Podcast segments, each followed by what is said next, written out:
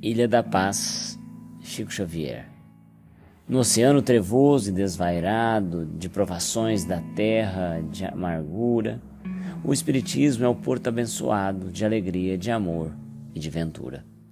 Ilha calma, de luz tranquila e pura, onde há pão para todo esfomeado, consolação a toda criatura, conforto e paz ao pobre deserdado praia de sacrossanta claridade em que os raios divinos da verdade brilham sem fantasias e sem véus.